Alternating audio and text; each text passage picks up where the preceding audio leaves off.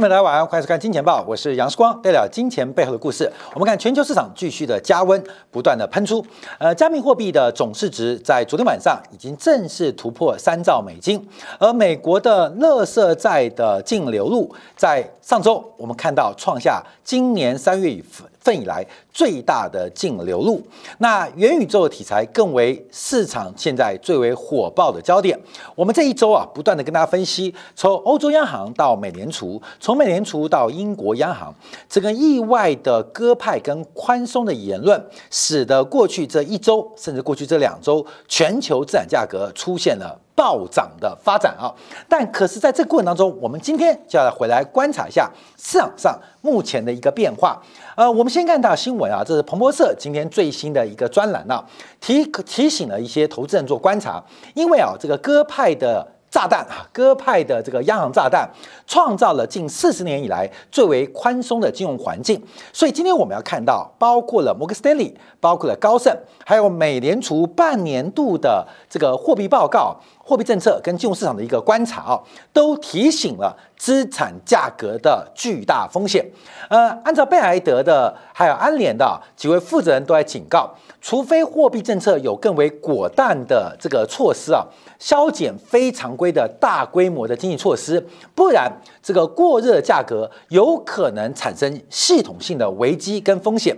那这边是彭博社所提供的，呃，引用了高盛的这个金融状况指数，那主要它是反映的未来通货膨胀的一个压力。那由货币状况指数衍生而来，其中包括了短期的实质利率，还有包括了有效实质利率的实质汇率的变化，还包括了资产价格的一个发展。所以目前看到全球的这个金融状况指数是不断不断的。创下新低，也代表金融的流动性环境是非常非常的一个宽松的一个发展。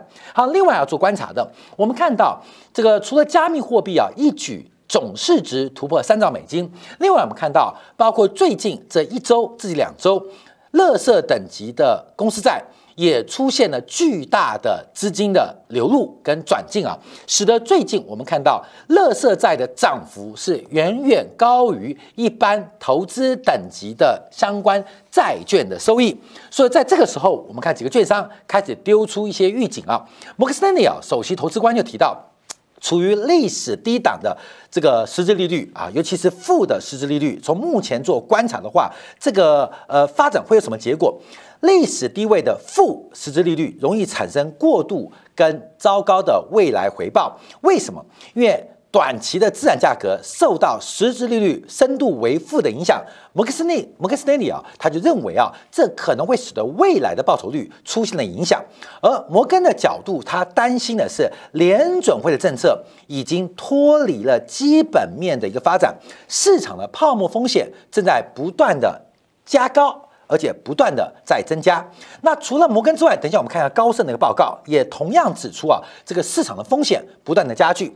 在昨天晚上，美联储的副主席啊，这个克拉里达提到了，由于通胀持续高于联总会认为的理想水平，假如这个会持续的话，代表美联储过去以来的政策方向可能有错误的一个。呃，方向或迹象，那通胀比预期要了强烈，而美联储最为关心的 PCE 的通胀指标，今年将会来到百分之四，远远高于九月份利率决策会议预期的。百分之三点七，那另外二零二二年这个通胀预期可能是百分之二点五，仍然是高于美联储的目标。所以提到了，假如通胀持续的话，联总会的政策将不会是最成功的政策。好，这个美联储主席啊，最近也开始出现一些沟通跟讲法了。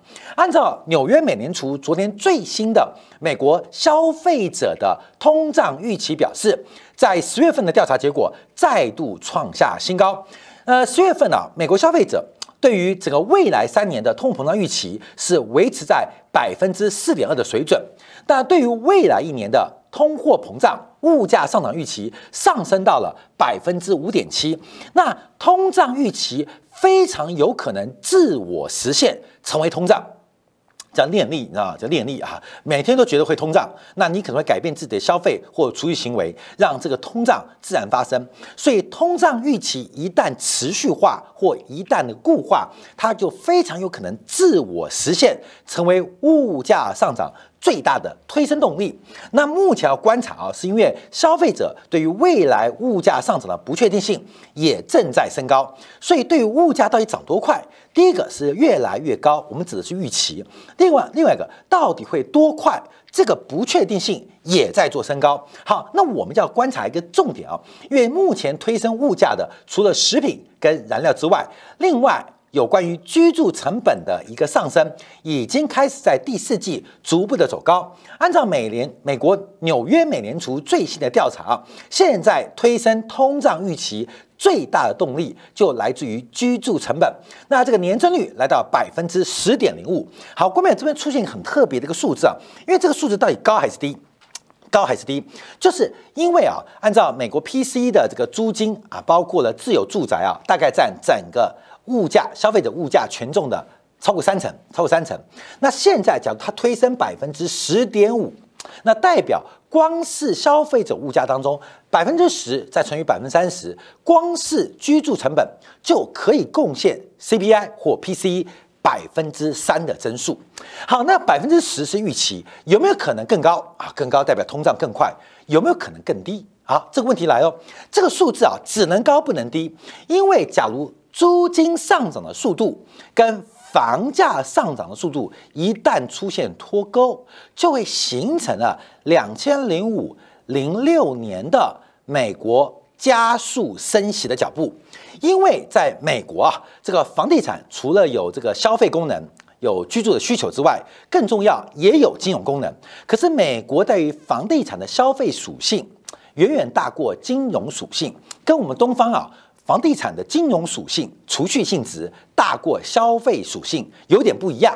所以，假如依照消费属性来做观察，甚至用金融属性做观察，假如房租上涨的速度跟不上房价上涨速度，会使得房地产的隐含的投报率不足，隐含的投报率不足，就容易形成房价泡沫的。继承现实跟继承的印象，那容易引发美联储过激的货币政策。所以目前观察啊，这个租金啊，到底如预期啊，是已经年化大概有百分之十的涨幅预期。那会不会更高？那更高的话，会不会推高通胀？假如没有那么高，反而比较低，那会不会形成房价的泡沫？对于金融属性或消费属性的美国房地产，那产生压力都会越来越大。所以今天我们就花点时间做观察啊。尤其昨天晚上，美联储发发布了半年一度的这个金融稳定报告，在长达八十五页的报告当中，联准会等于发布了红色的警报，特别针对资产价格的。估值偏高，给出了非常大的警讯。好，第一个提到了这个，自上次就五月份报告以来，风险资产的价格普遍上涨，而且在某些市场与预期的现金流相比，价格较高。假如投资人的风险持续恶化，包括了遏制这个新冠病毒的进展令人失望，非常容易让价格出现巨大波动。甚至大幅下跌的影响。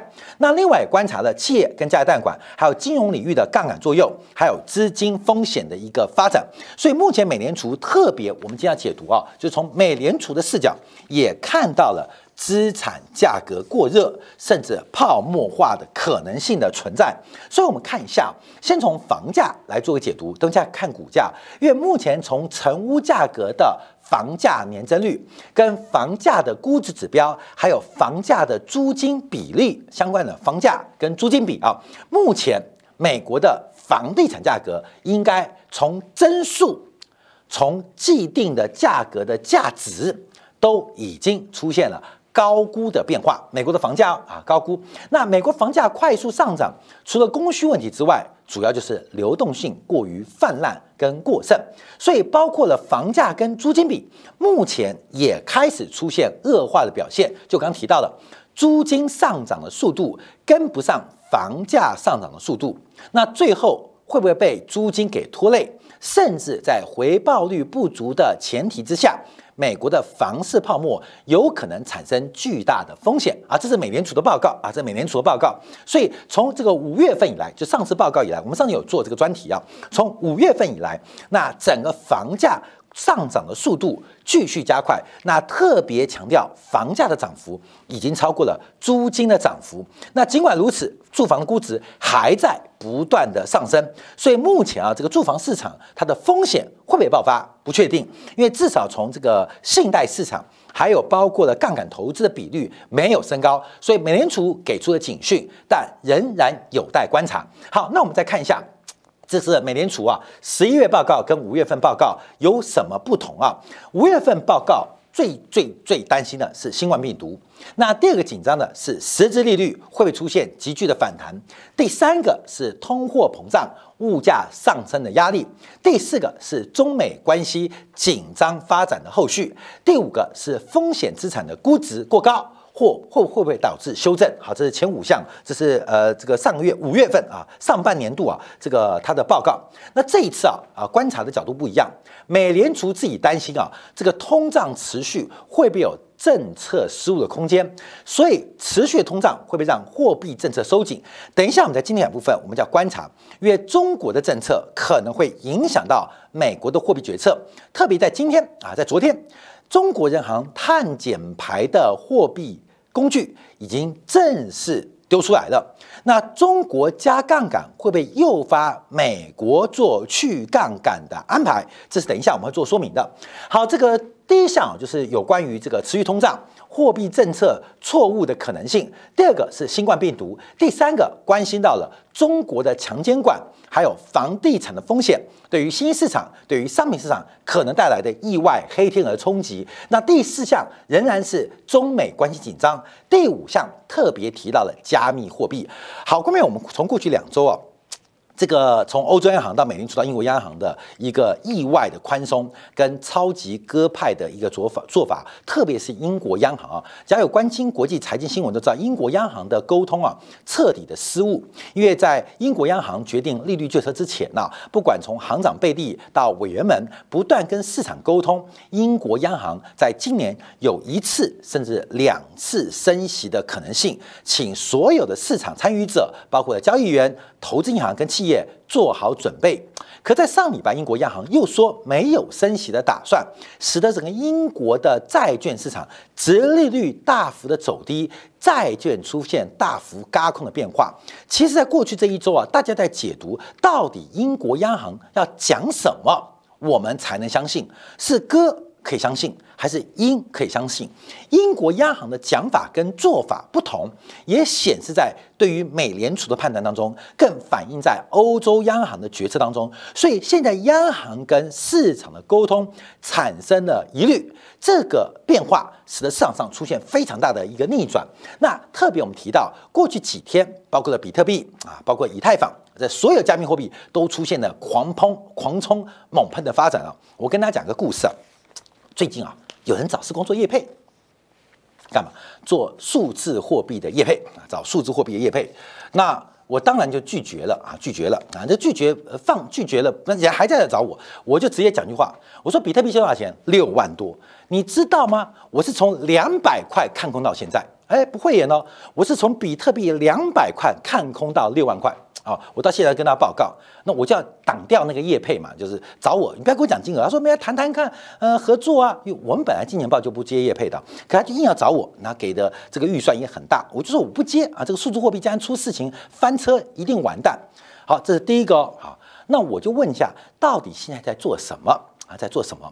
这个啊，他讲了一大堆 FinTech 跟他们现在操作的方式啊，让我回想起啊，世光小时候。投资的一个重大的失误，在世光非常小的时候就相信了类似的投资故事。我投资的是当时的台湾三大地下投资公司，叫做政委投资。政委投资的梦是什么梦？政委帮澳门政府盖机场，所以澳门现在那个填海造陆的机场是台湾出的钱哦，台湾出的钱哦。那盖机场交换什么？交换了澳门赛马场的。博彩经营权，澳门赛马场不止可以赛马，不止可以赛狗，也可以做其他的博彩事业哦。对于在九零年代初期，澳门的博彩，也就是赌牌，非常的稀有，能够拿到一个澳门的赌牌，那可真是价值千金万金。台湾三大地下投资公司，龙翔、宏源、政委，政委就以这个在台湾大举的吸引资金，吸引资金。好，后来这事情就不要扛了，澳门赛马场有拿到哦。博彩权也拿到，哦后来为什么？因为这个谎言呢，就是等于是老鼠会啊，搞不下去了啊，就宣布破产了。才发现，原来整个政委投资澳门赛马场跟投资澳门机场的天然造陆，总共花不到四十亿元台币哦。这是一九八八年到一九九一年的这个事情啊，总共哎四十亿台币，那时候算很大的哦啊，那时候大概就十大概一亿多美金啊，快一亿五千万美金左右，这个金额在那个时候算大的哦，现在觉小，那时候算大的哦。啊，就是那时候，呃，大陆正改开放初期的时候，哎，这是大金额哦。可是投资四十亿，在台湾至少吸引了八百亿的资金，也就是他吸引了八百亿的资金，投资了四十亿在澳门机场跟他的澳门赛马会。时光到现在都还有澳门赛马会的股票，这是我小学六年级，小学六年级有多呆多蠢，就是那么呆那么蠢。相信了这种骗局，然后做了庄哈，呃，不是做庄哈，做了韭菜被割了啊，所以到现在都有记忆记忆啊。后面为什么比特币会狂飙？因为后面有人开始找了世光做代言，你知道吗？这什么意思啊？就是全世界募集加密货币的资金，以 FinTech 或加密货币为理由或为标的的投资，可能已经达到数千亿甚至数兆美亿之上。那这什么意思？按照比例哦，每骗了二十块钱，我就要买一块真的比特币，买一块真的以太坊的逻辑。所以你知道为什么加密货币可以长这个样子？因为假的太多啊，要买点真的来充数。你懂意思吗？就是这个假钞嘛，金光党至少那个皮包里面的那个一叠钞票，第一张是真的，底下是白纸。但那一张真的是要投点小本，知道吗？你要投点小本，底下是白纸没关系。加密货币大涨是。我就去观察嘛，原来是这种诈骗啊！这故事太美好了，FinTech 科技一大堆啊，过没有？那 FinTech 可能是真的，FinTech 基组都是假的。从市场拐骗圈钱之后，总要买点真的，买点真的来骗人，来骗人啊！这个我再分享大家一个故事啊，呃，真实故事啊。大家知道世光的父亲是集邮的，当年啊，在台北办了一个亚洲油展。办的一个亚洲油展，那这个亚洲油展这是国际级油展，台湾难得办到一个国际级油展，哇，五十几个国家来共襄盛举啊，就是亚洲油展啊，亚洲展。那当时啊，集邮人是要做一件事情啊，刚才我讲真实故事哦，讲把假面货币一样的骗局都一样的。当时啊，台湾的主办单位就发行了一个集邮的护照。集邮护照就是你到每一个参展的国家或地区，他会来台北办一个临时办事处，会盖一个纪念戳。纪念戳，所以大家排队就收集那个戳嘛，把五十几个国家的戳给收集。对于集邮人士来讲，是一个很大的成就感，因为集邮人不是邮票，喜欢按寄那个戳啊，集那个戳就是那个呃邮局寄信不要盖个戳吗？所以办这种活动会盖那个戳啊，那个戳。那一本护照空白的是两百五十块钱，一本护照是两百五十块钱，你排一整天下来，可能还盖不满，所以就有商人开始来卖啊，开始来卖。卖什么？盖好的，盖好的卖一千块。哎，那你就想想看哦，空白两百五十块，我要花一整天来排队，然后才能盖满。那干脆我就呃不要浪费的时间，我直接买一本一千块盖好邮戳的，我可以去欣赏其他的油品，欣赏其他的邮集啊。后面就开始了。那那时候我父亲的竞争对手啊，就做一个生意，做什么生意？邮戳嘛，刻就好了，邮戳刻就好了。买一本邮戳，照着刻就刻出来了，这种关系？就刻嘛。所以买了一堆空白的护照，疯狂的盖，疯狂的盖，盖完之后在市场卖。那个护照空白是真的，里面盖的邮戳全部是刻出来假的。可是你分不出来，你分不出来。结果啊我父亲的竞争对手卖太多了，大家就觉得你怎么可能有那么多盖好的邮戳？那他干嘛？他就故意在市场上收购。你懂吗？